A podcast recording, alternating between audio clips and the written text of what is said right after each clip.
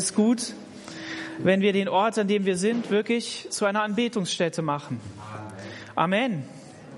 Seid ihr dabei? Ich begrüße natürlich auch jeden, der das erste Mal da ist, der sagt, hey, heute muss ich mal in einen Gottesdienst, heute muss ich mal dahin, wo das Wort Gottes verkündigt wird und ich brauche etwas von Gott. Dann bist du nämlich goldrichtig hier und darfst einfach erleben, wie Gott dir begegnen möchte. Manchmal fällt uns das nicht leicht zu beten, manchmal fällt uns das nicht leicht, ähm, Gott zu sehen. Meine Gedanken sind heute Morgen ähm, so durcheinander gegangen, hier auch in dem Lobpreis, in der Lobpreiszeit. Aber ich musste mich dann richtig zusammenreißen. Wisst ihr, was mir geholfen hat?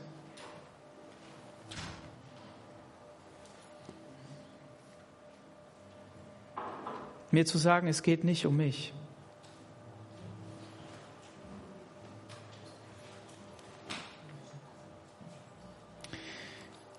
Da waren so viele Gedanken von Anklage. Da waren so viele Gedanken von, von nicht, nicht würdig zu sein, weil ich alles falsch gemacht habe. Das waren alles Barrieren, um an das Kreuz zu kommen, um ihn anzubeten. Und dann musste ich mir sagen, weißt du was, Daniel? Und selbst wenn du es nicht fühlst, aber Jesus hat was versprochen. Er hat gesagt, ich mache den Weg frei zum Vater. Und ich bin derjenige, der dich erlöst hat. Und ich bin derjenige, der den Preis bezahlt hat. Und ich bin sogar derjenige, der es richtig gemacht hat, der die Wahrheit in seinem Leben ausgeführt hat. Richtig kommt in der Auflistung nicht vor. In der Bibel finden wir kein richtig, sondern finden immer nur das Gute und das Böse. Aber auch das Richtige, was wir Menschen immer so brauchen, es richtig zu machen, auch dafür ist Jesus gekommen. Und als ich das dann getan habe, als ich dann meinen Blick auf ihn gerichtet habe und gesagt habe, Jesus, du bist derjenige, der mich erlöst hat, da konnte ich ihn auch anbeten.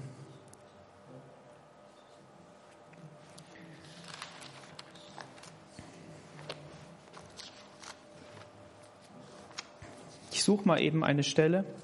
Im Psalm 87,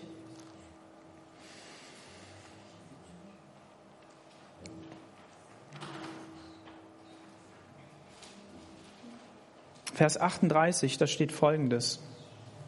Und für unser Technikteam, ich habe leider die Bibelstellen nicht vorher da angegeben, können natürlich ähm, 1. Thessalonicher 5 schon mal reintun. Ähm, da heißt es folgendermaßen, er war barmherzig und vergab die Schuld, vernichtete sie nicht und wandte seinen Zorn oft ab und ließ seinem Zorn nicht freien Lauf. Was ist das für eine Situation? Hier beschreibt der Psalmist die Situation des Volkes Israel in der Wüste, wie sie Gott nachgefolgt sind, wie sie Mose nachgefolgt sind eigentlich der Wolkensäule, der Feuersäule hinterher als Licht und Zeichen, wo es lang geht, wo der Weg ist. Und über Gott heißt es hier, er war barmherzig und vergab die Schuld, vernichtete sie nicht und wandte seinen Zorn oft ab und ließ seinem Zorn nicht freien Lauf. Warum musste Gott das denn tun? Warum war das denn vielleicht eigentlich notwendig? Warum war das denn eigentlich richtig? Hier heißt es, aber trotzdem sündigten sie noch, Vers 32 mehr, und glaubten nicht an seine Wunder. Ach, Wunder hat er auch getan. Und sie haben nicht dran geglaubt. Und diese Frage muss ich mir persönlich stellen. Daniel, glaubst du den Wundern Gottes, die er in deinem Leben getan hat? Du kannst dir die selber stellen, die Frage. Darum ließ er die Tage in Nichtigkeit dahinschwinden und ihre Jahre in Schrecken. Wenn er sie tötete, suchten sie ihn und kehrten um zu Gott und dachten daran, dass Gott ihre Zuflucht ist und Gott der Höchste ihr Erlöser. Sie heuchelten mit ihrem Mund und belogen mit ihrer Zunge, aber ihr Herz war nicht standhaft und sie hielten sich nicht treu an seinen Bund. Und dann heißt es im Vers 50, als er seinem Zorn freien Lauf ließ und ihre Seele nicht von dem Tod verschonte, ihr Leben der Pest überließ und so weiter. Hier sehen wir die, die Situation, dass Gott heilig ist, dass er der wahre Gott ist, der angebetet werden will und es dem Menschen überlässt, ob er es tut oder nicht. Aber gleichzeitig sich ein Volk auserwählt hat und gesagt hat, Leute, wollt ihr mir nachfolgen? Seid ihr diejenigen, die mich als Gott haben wollen? Wollt ihr meine Gebote halten? Und sie haben Ja gesagt und sind ihm hinterher. Aber eigentlich hat er sie ja schon längst rausgeholt. Aus Ägypten, hat sie schon längst aus der Versklavung herausgeholt und hat Wunder und Zeichen getan. Und sie müssten eigentlich in Dankbarkeit überschwelgen, über, überfließen ihr Leben lang. Und manche von ihnen haben das auch getan. Aber manche haben gemurrt und gemeckert und haben nicht geglaubt und haben den Wundern Gottes nicht geglaubt. Und dann hat er es zugelassen, dass die Heiligkeit Gottes, dass dieser Zorn, der daraus entstand, dass da Sünde im Volk war, darauf gestoßen ist. Und was passiert dann? Dann passiert, dass Menschen sterben. Weil wenn Heiligkeit Gottes und Sünde im Leben aufeinander prallen, dann stirbt der Mensch. Und das ist natürlich aus unserer Perspektive, die wir heute leben und mit all unserem ganzen, mit all unseren Vorstellungen nicht vereinbar. Wie kann sowas sein? Aber ich löse das gleich auf. Und wenn er das dann getan hat, wenn er diese Sünde, äh, die Sünde, die, die Krankheit oder die, oder die Tiere losgelassen hat oder irgendetwas losgelassen hat, sodass die Menschen gestorben sind, dann haben sie auf einmal gedacht, oh weia, wir müssen mal wieder zu Gott umkehren, weil wir wissen doch eigentlich, wer er ist.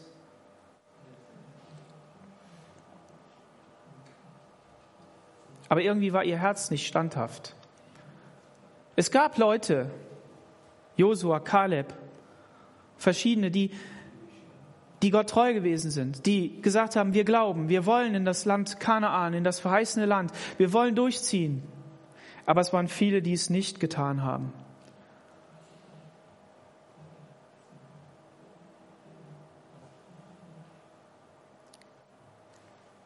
Heute vor vielen Jahren war ein Mann unterwegs, der sich auch darüber Gedanken gemacht hat. Wie kann das eigentlich sein?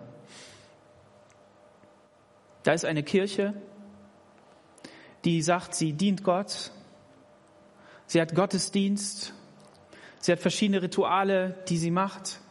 Und ganz viele andere Dinge, die, die, die im Kirchenleben, im Leben der Menschen sein müssen, die er nicht in der Bibel gefunden hat. Dieser Mann hieß Luther. Und er war unterwegs und ähm, was ihn ausgezeichnet hat, war, dass er die Bibel gelesen hat. Weil wie anders wäre er auf diese Idee gekommen? Und wenn man das nachliest, dann merkt man, er hat sich mit dem Wort Gottes beschäftigt. Und dann ist er auf verschiedene Stellen im Alten Testament gestoßen, die sagen, dass Gott gnädig ist, dass er barmherzig ist, dass er vergibt. Und dann hat er das abgeglichen mit der Kirche, die er vor Augen hatte. Und hat gesehen, boah, das, das stimmt einfach alles nicht. Die Menschen haben, die Menschen haben das Königreich Gottes und, und äh, auch die damit verbunden das ewige Reich, den Himmel verbunden mit einem Ablasshandel. Wenn du das und das bezahlst, dann bekommst du. Manchmal kommt mir diese Zeit auch so vor, wie so ein Ablasshandel.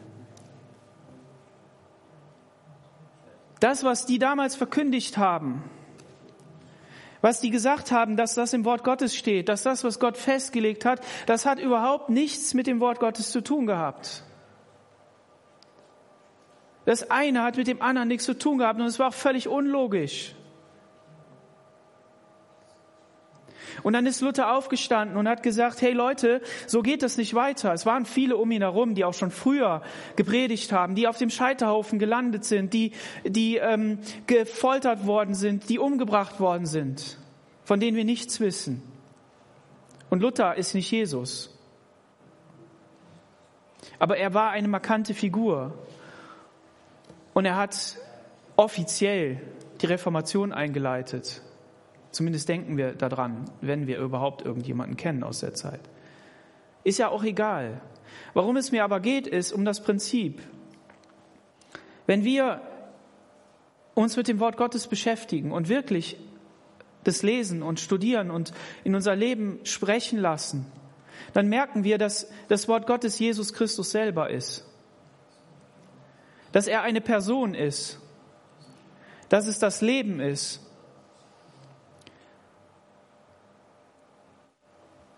Und dann merken wir, dass, dass unser Leben nicht mit dem Leben von Jesus übereinstimmt.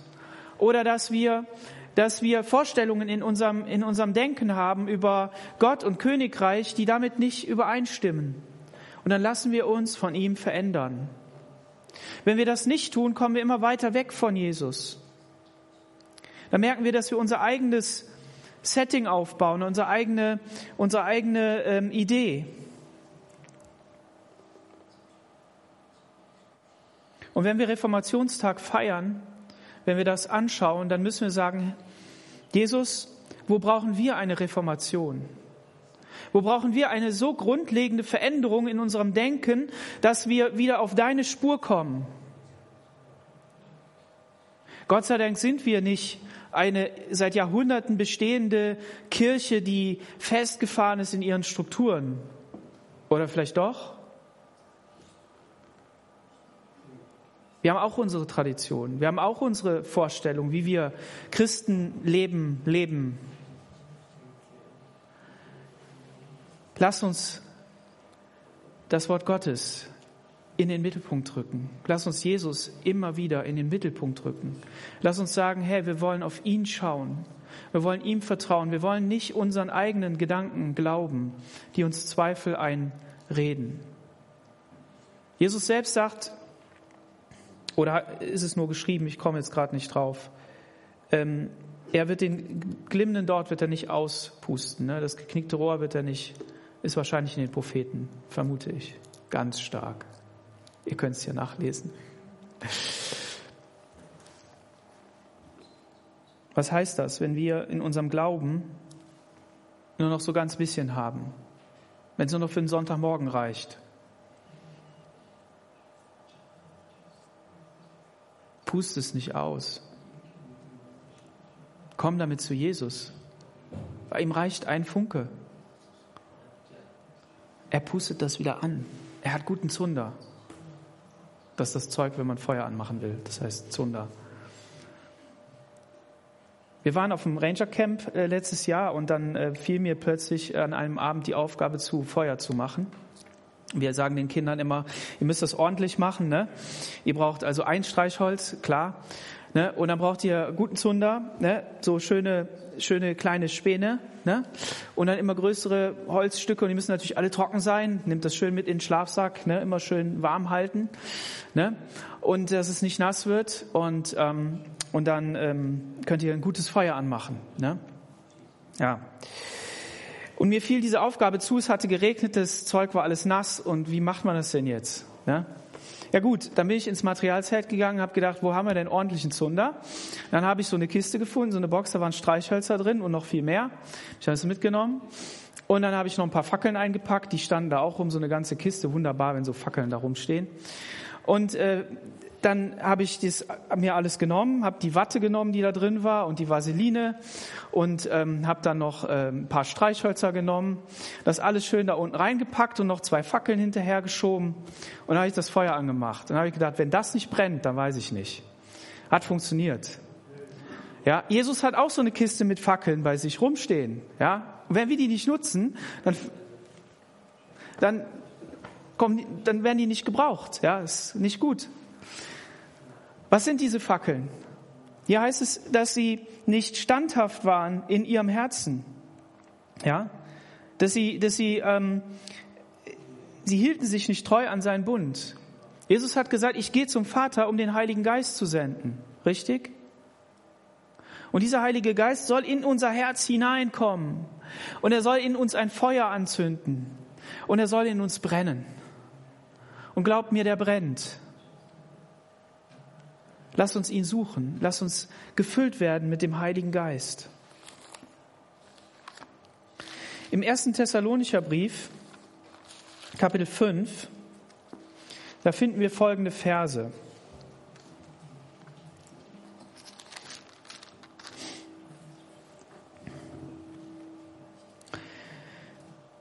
Von den Zeiten und Stunden aber, Brüder, brauche ich euch nicht zu schreiben, denn ihr wisst selbst genau, dass der Tag des Herrn so kommen wird wie ein Dieb in der Nacht.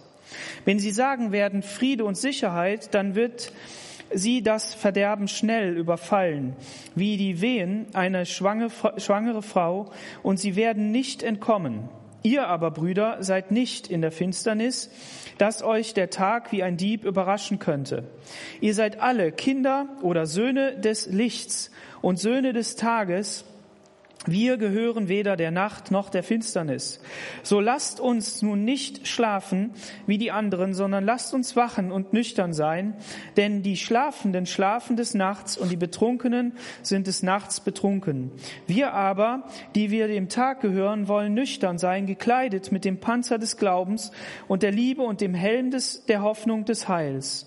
Denn Gott hat uns nicht zum Zorn bestimmt, sondern um das Heil zu erlangen durch unseren Herrn Jesus Christus, der für uns gestorben ist, damit wir, ob wir wachen oder schlafen, zugleich mit ihm leben. Darum ermahnt euch gegenseitig und ermutigt einer den anderen, wie ihr es auch tut. Dieser letzte Vers der ist schon im Kapitel 4, Vers 18 geschrieben. So tröstet euch nun gegenseitig mit diesen Worten. Es ist so wichtig, dass wir uns gegenseitig trösten, dass wir uns Mut zusprechen. Dreh dich mal zu deinem Nachbarn, das darfst du ja jetzt, lächel ihn an, sei nicht geschockt, wenn er denkt, oh, wer bist du eigentlich? Du hast ja keine Maske auf, ne? Und ähm, sag ihm einfach mal, ermutige ihn einfach mal, ja? Sag, ich möchte ermutigen, Jesus nachzufolgen und dabei zu bleiben.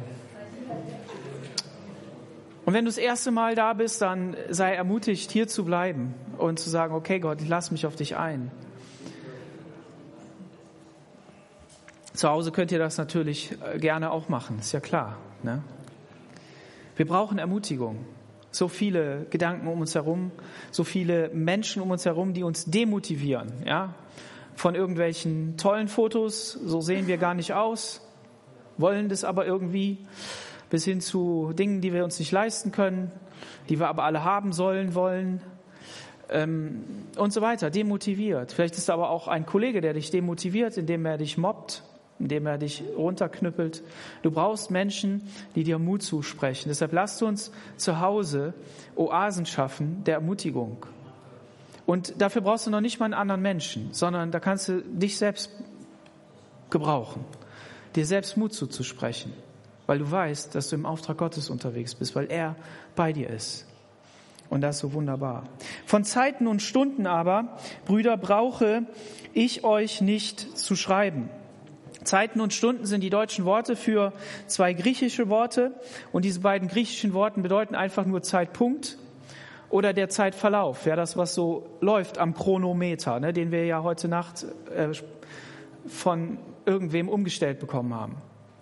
Ja, und ähm, hier schreibt Paulus an eine Gemeinde, ich wiederhole es nochmal, die sehr jung ist im Glauben, die gerade angefangen hat, die gelehrt worden ist, aber die halt eben noch wackelig auf den Beinen steht, ähm, sagte, Leute, lasst euch nicht, ähm, lasst euch nicht verwirren. Ich brauche euch davon nicht zu schreiben. Ich brauche nicht darüber zu schreiben, was wann wie kommt. Wir wollen das immer wissen. Ja, wann planst du das? Wann, wann wird das passieren? Wie muss ich mich vorbereiten? Und so weiter. Und das brauchen wir für dieses Leben. Aber bei Gott ist es so, dass die Zeiten und Zeitpunkte bei ihm anders gesetzt sind. Und die sind auch variabel. Die sind äh, dehnbar, diese Begriffe. Manche, andere verpassen wir. Und ähm, das Ganze macht auch Sinn, weil mittlerweile wissen wir ja, zumindest denken wir, dass wir das wissen, wie auch immer es wirklich ist, dass es ja nicht nur drei Dimensionen gibt, sondern es irgendwie vier Dimensionen gibt und dass man die irgendwie beeinflussen kann und irgendwie biegen kann und was weiß ich was alles, was man da machen kann. Und wahrscheinlich wird es auch wahr sein. Wir wissen, Gott ist zeitlos. Er ist immer und überall der gleiche, von Anfang bis zum Ende. Und er kann in der Zeit hin und her und braucht das aber gar nicht, weil er ist ja nicht, ne, er geht einfach straight, geradeaus. Er braucht nicht Sachen zu korrigieren oder so, sondern er hat alles in seiner Hand. Und deshalb brauchen wir als Christen, und hier sind ja Christen angesprochen, über Zeiten und Zeitpunkte nichts zu wissen. Brauchen wir nicht. Weil das uns gar nicht interessieren braucht. Was ist, was ist hier gemeint? Das heißt, vorher wurde ja angesprochen, wie sieht das aus mit der Entrückung? Mit dem herausgezogen werden da, harponiert werden, haben wir gelernt, ja? Und ähm, mit dem, mit dem Beamen in den Himmel. Ja, wann wird denn Jesus wiederkommen, um seine Gemeinde zu holen? Da sagt der Paulus, das brauchen wir gar nicht zu wissen, wann das ist. Warum? Denn ihr wisst selbst genau, dass der Tag des Herrn so kommen wird wie ein Dieb in der Nacht. Hier spricht Paulus jetzt den Tag des Herrn an. Und was ist dieser Tag des Herrn? Dieser Tag des Herrn, den kann man auch, äh, werden auch andere Begriffe genannt, den Tag der Rache, den Tag des Grimms, den Tag des Zorns, Zornestag des Herrn, den Tag der Finsternis, der Not und der Bedrängnis, ähm, der Verwüstung, des Verwüstens und der Verwüstung, ähm, des Horns und des Kampfgeschreis oder des Gewölks und so weiter und so weiter. Jener Tag, der Tag. Es gibt verschiedene Begriffe in der Bibel, wie dieser Tag genannt wird. Und es sind auch immer wieder andere Tage gemeint, also wirkliche Tage, die sich dann ausgewirkt haben. Und dieser Tag kann auf der einen Seite, wird er positiv verstanden von dem Volk, zu sagen, ja, es wird einen Tag geben, da wird der Herr eingreifen. Da wird der Herr den Sieg schenken. Da wird der Herr uns befreien. Woran erinnert das dieses Volk Israel? Es erinnert sie an den Tag, an dem Gott das Volk Israel aus Ägypten gerettet hat. An dem sie Passa gefeiert haben. An dem sie gerettet worden sind vor dem Engel, der rumgegangen ist und alle Erstgeburt getötet hat und nur bei denen vorbeigegangen ist, wo das Blut an dem Pfosten und an dem Balken gewesen ist, an der Tür, dran vorbeigegangen ist, an dem Volk Israel und allen denen, die geglaubt haben. Und dann ist diese, dieses Gericht an dem Volk Israel vorbeigegangen. Warum war das passiert? Weil, weil in dieser Zeit ein Pharao so sehr sein Herz verhärtet hat, inklusive seiner Zauberer, inklusive seiner Berater, dass, dass Gott nicht mehr an ihm wirken konnte. Und dann hat Gott ein Exempel an ihm statuiert, etwas, etwas gezeigt, was es bedeutet, ähm, dass er Gott ist. Und dann hat er das Volk Israel durch einen Propheten Mose angesprochen und gesagt, Leute, glaubt mir, ihr werdet verschont bleiben, wenn ihr das und das tut. Und dann haben sie Pessach gefeiert. Und dieses Pessachfest, da musste ein Lamm in die Familie genommen werden, es musste gehegt und gepflegt werden, ist ja süß so ein Lamm, und dann musste es geschlachtet werden. Da musste ein Opfer gebracht werden, weil dieses Opfer schon einmal gebracht worden ist vor Anbeginn der Zeit. Gott ist nicht planlos. Und er fängt immer bei sich selber an. Jesus ist ans Kreuz gegangen vor Zeiten. Er hat das Opfer schon gebracht. Und dann haben die dieses Opfer gebracht von diesem Lamm in ihrer Hütte, in ihrem, in ihrem Haus haben zusammen gefeiert und gegessen, fertig, vorbereitet, loszulaufen aus diesem, Land, aus diesem Land heraus, weil die Rettung schon klar war. Wenn Gott dir eine Zusage gemacht hat, dann ist der Weg schon klar für ihn. Und Gott hat dir die Zusage gemacht, wenn du dein Herz aufgemacht hast, gesagt hast, ich kann ohne dich nicht, dass er dich ins verheißene Land bringt. Der Weg ist für ihn klar. Die Frage ist, wie glauben wir ihm? Wie folgen wir ihm nach? Und dieses Volk Israel ist dann denen gefolgt. Und sie haben dieses Fest gefeiert und haben sie diesen Tag gefeiert und haben ein Fest gemacht, nachdem der Pharao umgekommen ist in dem Meer, was zwischen ihm und dem Volk Israel lag. Warum? Weil Gott ein Exempel statuiert hat. Und was bedeutet das? Es bedeutet, Jesus ist vor 2000 Jahren in unsere Wirklichkeit gekommen, er ist Kind geworden, er ist Mensch geworden und er hat sich selbst ans Kreuz gebracht, ist den Weg gegangen, er hat das getan, was, der was er den Vater tun sehen. Und hat gesagt, ja, ich gehe diesen Weg. Und er hat dadurch für uns den Weg frei gemacht zum Vater.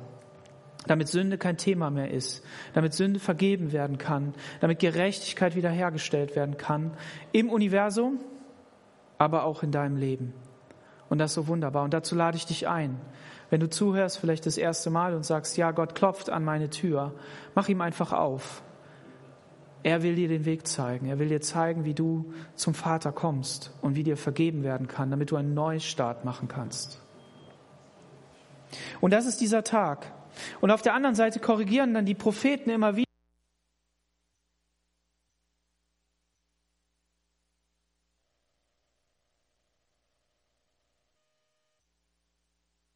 Ähm, Rettung zu bringen, nämlich Korrektur, Korrektur im Leben. Und das bringen sie dann. Und deshalb heißt es immer der Rache des Grimms, des Zorns des Herrn und so weiter. Und dieses Volk Israel hat ja immer gedacht, der Herr wird uns dann befreien von den Feinden. Und als Jesus in seine Wirklichkeit kam, in das Volk Israel, dann hat Petrus gesagt, hey, wirst du uns jetzt befreien von den Römern? Wie sieht's denn aus? Wir warten doch schon auf den Messias, dass er es endlich tut. Aber es war nicht so, weil Jesus anders gedacht hat. Und Paulus spricht hier eben diesen Tag an. Was ist das dann in der Zukunft? In der Zukunft wird es sein, dass Jesus und Gott die ganze Welt richten wird. Und es wird ein Tag sein, wo Zornesschalen ausgegossen werden, wo Siegel gebrochen werden und alles Mögliche gemacht wird und dann werden Dinge losgelassen auf diese Welt, die, die, die schlimm und schrecklich sind. Und Jesus sagt in Matthäus Kapitel 24 viel darüber und sagt, wenn ihr diese Zeichen seht, wenn ihr diese Dinge seht, dann erschreckt nicht, sondern richtet euer, euer, euer, ähm, euren Fokus auf mich, richtet euer Herz auf mich, denn da, die Zeit ist gekommen.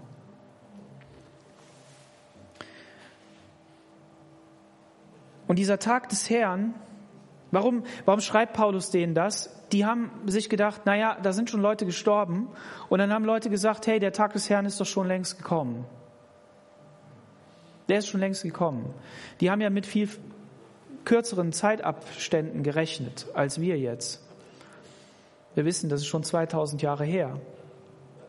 Und wer weiß, wie lange es noch dauern wird. Aber eins ist wichtig, und das haben alle Propheten gemeinsam, das hat, das hat Jesus äh, mit allen Aposteln gemeinsam, die die Schriften geschrieben haben. Er wird kommen wie ein Dieb in der Nacht. Plötzlich.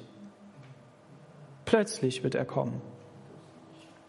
Da gibt es eine Geschichte von einem gewissen Lot im Alten Testament. Und dieser Lot, der, dem wurde Gericht angekündigt, das heißt der Stadt, in der er gelebt hat. Denn diese Stadt war verdorben. Sodom und Gomorra kennen wir so als Redewendung. Was war da passiert? Die Leute haben einfach, einfach getrieben mit jedem. Also totale Schandtat und absolute ähm, Sünde und, und, und, und Verderbtheit in, in, dieser, in dieser Stadt. Und dann hat Gott gesagt, okay, ich werde hier Gericht senden. Und dann sind da Engel gekommen, die haben zu ihm gesagt, komm, wir müssen raus jetzt und pack deine Sachen und renn. Renn. Und dann ist Lot gerannt. Gott hat ihn herausgerettet aus dieser Stadt. Und so können wir auch vertrauen darauf, dass Gott uns auch herausretten wird aus dieser Zeit wie auch immer es geschieht. Wenn wir den Text in Matthäus lesen und lass uns mal kurz einen Vers wenigstens aufschlagen. Matthäus Kapitel 8, äh, Kapitel 24, ähm, Vers 8. Das alles aber wird erst der Anfang der Wehen sein. Dann werden sie euch in Trübsal übergeben und werden euch töten, und ihr werdet um meines Namens willen von allen Völkern gehasst werden.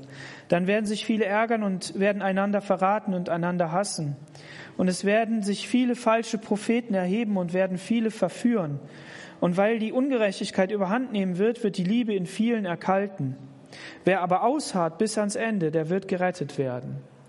Also Jesus verspricht hier seinen Jüngern nicht, dass sie vor allem bewahrt bleiben heißt das schon in den Seligpreisungen, dass da, wo sie verfolgt werden, dass sie Lohn im Himmel bekommen werden. Aber das bedeutet auch für diese Zeit, dass diese Zeit nicht einfach wird. Und das bedeutet für jede Zeit, die gewesen ist, die schlimm war und die ist und die noch kommen wird, dass wir unter die gleichen, unter die, unter die gleichen Voraussetzungen geraten. Wir, wir geraten darunter, dass, dass Gott uns Kraft geben will, durchzuhalten. Wir, wir, wir müssen, wir wollen glauben, dass Gott uns Liebe schenkt, dass wir, dass wir nicht auch erkalten, dass er uns Weisheit schenkt, nicht jedem hinterher zu rennen, der sagt, hier ist der Christus oder da ist der Christus. Ich bin der Christus, weil das sagt Jesus auch. Es werden Messias aufstehen und sagen, ja, ich bin der Christus. Und da werden auch Zeichen und Wunder geschehen. Bis hin dazu, dass der Prophet, der eines Tages dann kommen wird, dass der dann Wunder tun wird, dass man denkt, boah, das ist aber krass. Aber das ist der Christus nicht. Und das ist der Punkt, dass wir einfach vorbereitet sind. Und das sagt Paulus hier auch. Er wird kommen wie ein, der Dieb in der Nacht plötzlich. Und da musst du immer wach sein. Wenn du wüsstest, dein Haus wird überfallen. Ja, da musst du, musst du vorbereitet sein. Ähm, seitdem wir den Juri kennen, wissen wir, dass unser, äh, unser geliebtes Aachen und speziell wo wir wohnen nicht ganz so sicher ist. Ja, da sind so Verfolgungsjagden und dann äh, so Überfälle und ähm, so verschiedene Sachen. Ja, und ähm, ist gut, dass wir das alles gar nicht wissen. Ja, aber äh, man könnte ja sagen, okay, da kommt vielleicht ein Dieb. Ja, gut, gewisse Versicherungen haben wir ja. Aber auf der anderen Seite sage ich euch ganz ehrlich, ich will auf Gott vertrauen. Auch wenn ich manche Versicherungen habe und vielleicht sind die auch unnötig. Und so ein entschiedener Christ würde dann sagen, Daniel, das ist aber ungläubig, was du tust. Ja, kann sein. Ja, da muss ich noch besser werden drin oder noch mehr Vertrauen haben. Und mein, ne, also ich will damit nur sagen, mein Vertrauen rührt nicht aus unserer sicheren Haustür, die ist, glaube ich, nicht so sicher. Vor allem, wenn man den Schlüssel draußen stecken lässt. Ähm, und deshalb von innen nicht abschließen kann. Naja gut, ist bei uns so. Ähm, ich weiß auch, was es bedeutet, wenn man was weggenommen bekommt. Letzten Sonntag ist mein Auto eingequetscht worden. Ja, also bevor du dir ein E-Auto kaufst, denk nochmal nach, wie das geht. Ja, das hört man ja nicht. Und dann tritt man aufs Gaspedal und dann schiebt man einfach zwei Autos nach vorne. Ist so ein Argument, ich sag's nicht. So, auf jeden Fall, meine Sicherheit kommt ja nicht aus dem, was ich gemacht habe, sondern sie kommt aus dem Herrn. Und deshalb sagt Paulus jetzt hier, sie sagen dann Friede und so weiter und so weiter. Wir kennen das. Wir kennen auch in unserer Zeit, wo Friede verkündigt wird. Kennst du das? Auf deiner Arbeit, im Fernsehen, überall wird, überall wird Frieden erklärt. Es wird erst Frieden erklärt, wenn wir das machen, dann wird Frieden erklärt, wenn wir das machen und dann wird Frieden erklärt, wenn wir was anderes machen. Also schneller als in den letzten zwei Jahren konnten wir es nicht miterleben. Sag ich nur mal so. Da fasst sich jeder Normale eigentlich ans Hirn. Aber das bedeutet, der Mensch ist in seiner Zusage mit seinem Wort unbeständig. Warum? Er weiß das nicht alles. Aber einer ist beständig, einer ist treu. Und das ist Gott. Das ist Jesus. Weil er hat das schon vor Urzeiten vorausgesagt und er hält sich penibel an sein Wort. Und das will ich, will ich dir heute Morgen einfach nur so ins Herz geben, will ich dir vor Augen malen wenn wir darüber nachdenken, wann kommt Jesus wieder, wann wird das Gericht kommen, sind wir jetzt schon in der Verfolgung, wie sieht das eigentlich alles aus? Lasst uns einfach nicht auf diese Dinge gucken. Lass uns davon nicht erschrecken, wie Jesus sagt in Matthäus 24, sondern lass uns wirklich sagen, Herr, unsere Sicherheit ist in dir. Und was machen wir in der Zwischenzeit? Wir beten dich an, wir sagen, du bist Herr, wir lassen dich wirken und wir verkündigen das Evangelium. Das ist unsere Aufgabe. Mehr, mehr haben wir eigentlich nicht. Das muss der Kern sein, egal mit was anderem du dich beschäftigst. Und wenn du einen Auftrag hast, dich auch anders zu betätigen, mach das. Mach. Mach, das ist wichtig. Christen haben immer die Zeiten verändert, haben immer irgendwas Cooles äh, hineingebracht, irgendwie Bildung hineingebracht, irgendwie Veränderung hineingebracht, im Denken und so weiter. Immer. Es kam nicht von anderen Leuten. Waren immer Christen. Deshalb lass dich gebrauchen, aber das Zentrum muss Jesus sein. Das Zentrum muss die Ausrichtung auf den Herrn sein. Amen. Ihr aber, Brüder, seid nicht in der Finsternis, dass euch der Tag wie ein Dieb überraschen könnte. Aha. Also wir, wir sind angesprochen, die wir mit Jesus gehen. Und wenn du noch nicht mit Jesus gehst, fühl dich nicht ausgegrenzt. Du bist eingeladen, kannst einfach dazukommen. Okay, du musst nur Jesus einfach in dein Leben lassen und dann bist du dabei. Ganz einfach. Ähm, auf jeden Fall ist es so, dass ähm, wir nicht überrascht werden. Warum? Weil wir im Tag leben, weil wir, weil wir unter dem Licht Gottes leben. Dein Wort ist mein, die Leuchte meines Fußes. Ja, ein Licht auf meinem Weg, heißt es im Psalm. Und ähm,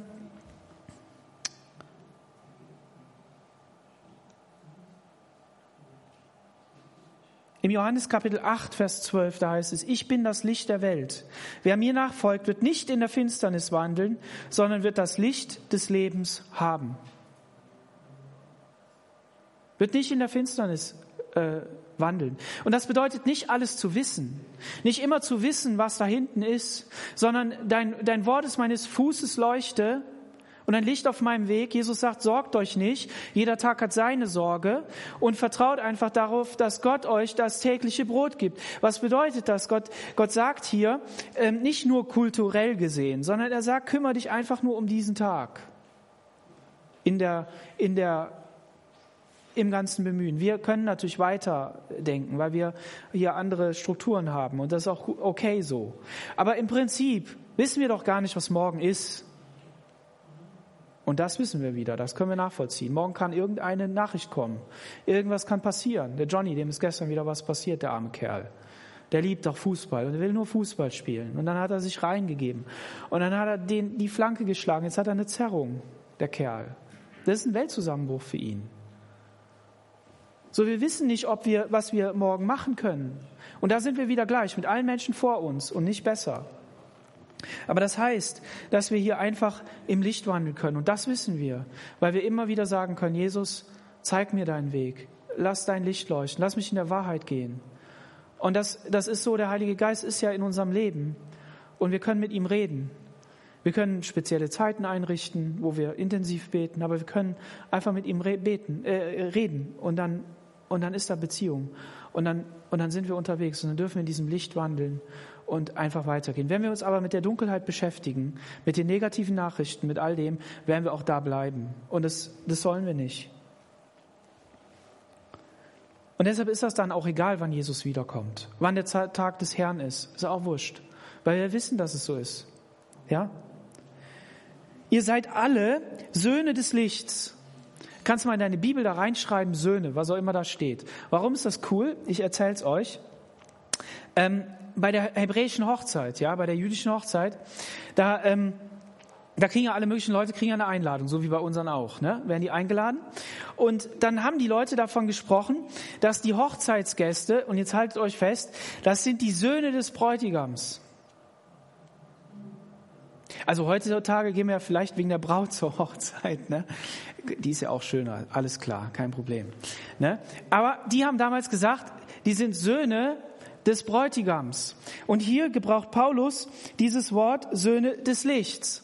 Und was liegt dahinter? Das bedeutet, wenn du weißt, du gehst auf eine Hochzeit und du bist der Sohn des Bräutigams, dann, dann bedeutet das ja, mit Sohn heißt das, das ist ja diese Vater-Sohn-Beziehung. Ja, nicht, dass du jetzt eine Vater-Sohn-Beziehung zum Bräutigam hättest. Aber alles in deinem Leben fokussiert sich jetzt auf diese Hochzeit. Du denkst für diese Hochzeit, du planst für diese Hochzeit, du kaufst ein für diese Hochzeit, du, du, du machst alles. Und da sind wir ja wieder alle gleich. Wenn eine Hochzeit ansteht, ne, dann sind wir darauf ausgerichtet. ja. Und äh, je enger wir befreundet sind, desto krasser beeinflusst das unser Leben. Ne, und dann richten wir uns darauf aus. Alle Termine werden abgesagt, alle, alle Dinge werden abgesagt. So, Quizfrage. Sind wir auch Söhne des Bräutigams? Klammer auf und Töchter, Klammer zu. Ja, sind wir weil wir einem versprochen sind und das ist Jesus. Wir werden eines Tages Hochzeit feiern. Und das heißt, unser ganzes Denken ist auf ihn ausgerichtet. Nicht nur, weil wir von ihm was bekommen, weil das Leben dann irgendwie besser wird oder weil wir dann keine Ahnung, sondern weil wir Hochzeit feiern wollen. Und deshalb sind wir Söhne des Lichts. Ja? Wir alle sind Söhne des Lichts. Das heißt, wir beschäftigen uns mit dem Licht. Wir gehören weder zur Nacht noch zur Finsternis. Wir, wir gehören da nicht hin. Lasst uns nicht schlafen wie die anderen, sondern lasst uns wachen. Jesus sagt einmal, lass die Toten die Toten begraben. Du aber folg mir nach. Ne, was meint er damit? Er meint damit Leute, die zu Jesus gekommen sind, die sind vom ewigen Leben, äh, sind die, sind die ähm, belebt worden und haben Leben in sich und die anderen sind tot. Und was Jesus hier will, ist, dass wir lebendig sind und dass wir dadurch wirklich nicht schlafen, sondern dass wir wachen und wachsam sind. Lass uns nicht einlullen, sondern lass unseren Tag davon geprägt sein, dass wir auf Jesus ausgerichtet sind.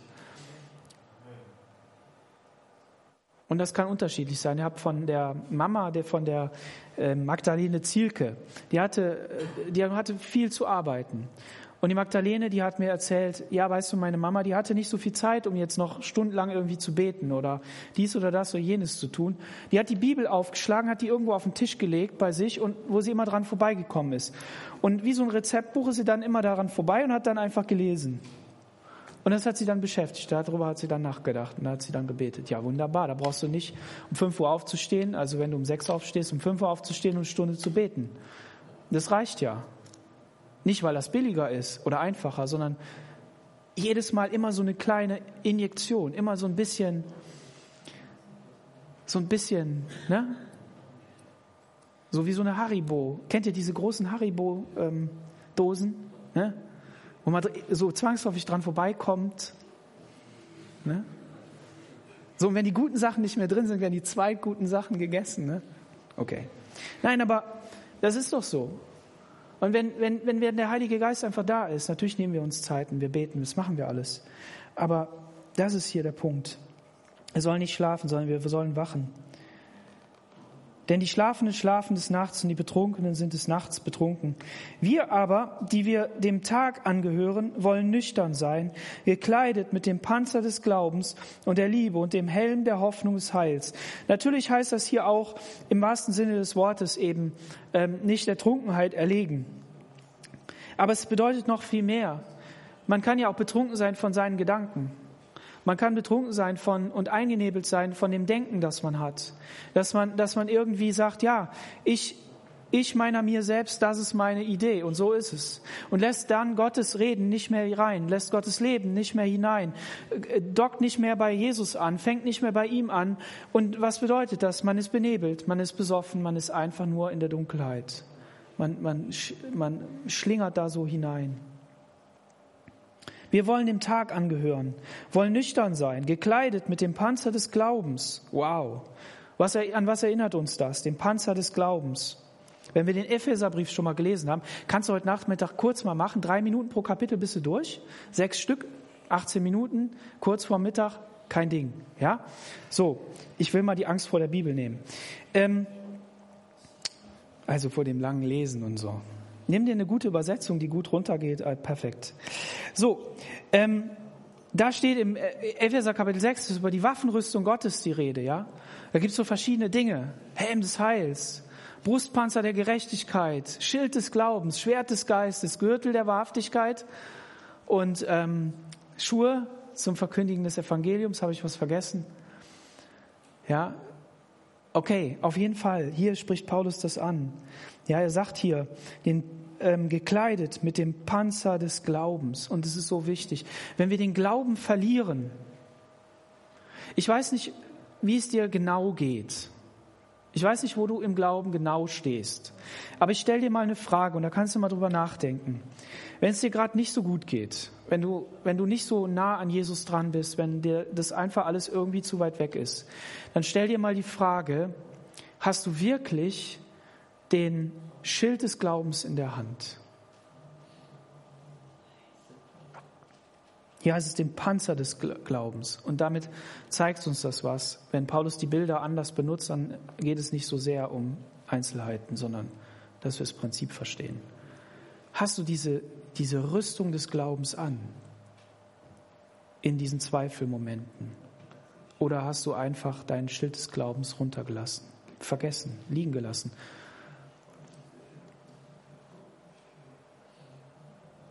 Und was, was ist der Schlüssel? Luther ist hingegangen und hat den Römerbrief gelesen, nachdem er darauf gestoßen ist, dass das Wichtige ist.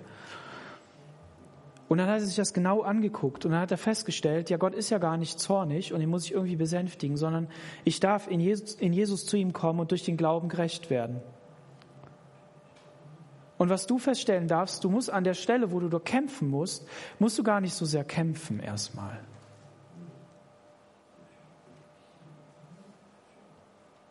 Auch an euch jungen Leute. Ihr habt viele Fragen, ihr habt viele Dinge, die euch im Kopf rumgehen, wo ihr sagt, ja, da bräuchte ich gerne mal eine Antwort. Es gibt ein großes Thema, das werden wir auch behandeln. Und da gibt es viele Fragen. Aber eins ist doch wichtig. Wenn wir, wenn wir uns auf die passiven Grundüberzeugungen und Wahrheiten zurückbesinnen, zu sagen, Gott, ich will den Glauben anhaben wie ein Panzer.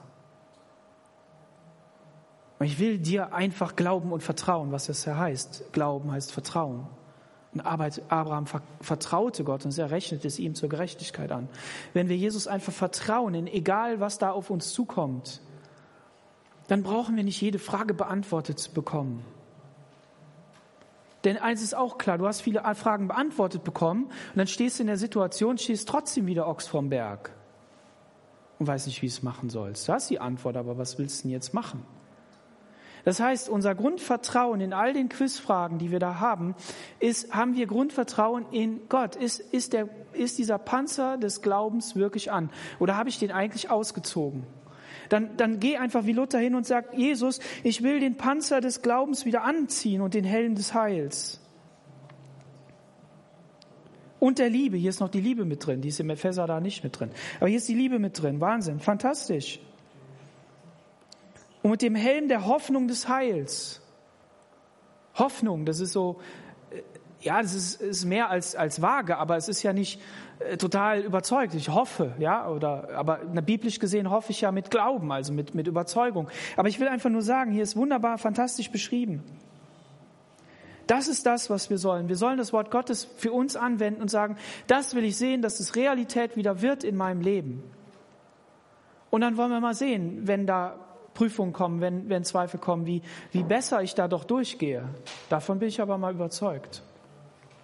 Denn Gott hat uns nicht zum Zorn bestimmt, sondern um das Heil zu erlangen durch unseren Herrn Jesus Christus der für uns gestorben ist, damit wir ob bewachen oder schlafen zugleich mit ihm leben.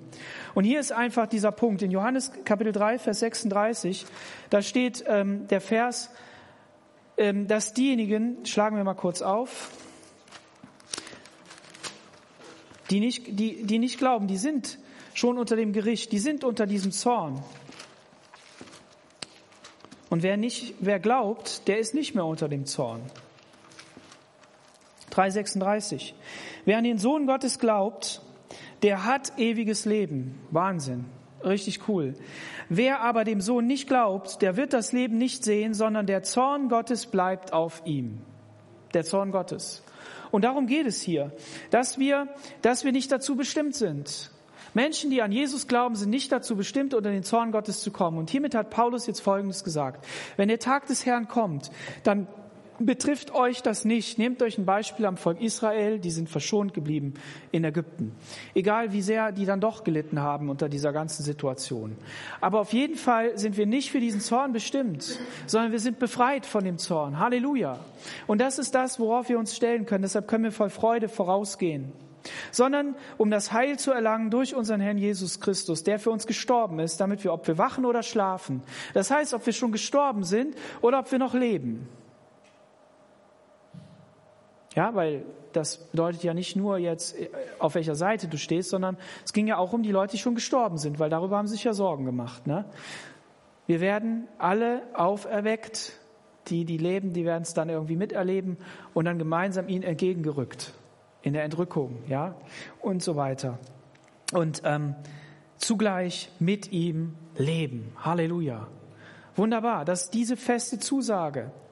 Und deshalb sei darin ermutigt. Sei darin ermutigt. In Epheser 6, Vers 12, da steht, denn unser Kampf ist nicht gegen Fleisch und Blut, sondern gegen die Fürstentümer, gegen die Gewalten, gegen die Weltherrscher, Weltbeherrscher dieser Finsternis, gegen die geistlichen Mächte der Bosheit in den himmlischen Örtern, also in der Luft. Das müssen wir uns vor Augen halten. Wenn wir kämpfen, wenn wir heute Nachmittag hier rausgehen und kämpfen oder jetzt oder Montag, das ist Feiertag, aber egal, ähm, ne, wenn wir wieder kämpfen, lasst uns im Blick haben, wir kämpfen nicht gegen diesen Menschen. Wir kämpfen nicht gegen Fleisch und Blut, sondern wir kämpfen gegen Gewalten und Mächte. Und wenn es unser eigenes Fleisch und Blut ist, gegen das wir kämpfen, dann lass uns ins Gedächtnis rufen, da sind Mächte und Gewalten, die uns beeinflussen. Mal mehr, mal weniger. Und die Frage ist, wie gehen wir damit um? Und hier ist der Schlüssel. Lesen wir diese Verse durch, stellen uns darauf, dass Jesus für uns gestorben sind, damit wir all das abwehren können und dass wir da durchgehen können. Darum ermahnt euch gegenseitig und ermutigt einer den anderen, wie ihr es auch tut. Amen. Lasst uns gemeinsam aufstehen und beten.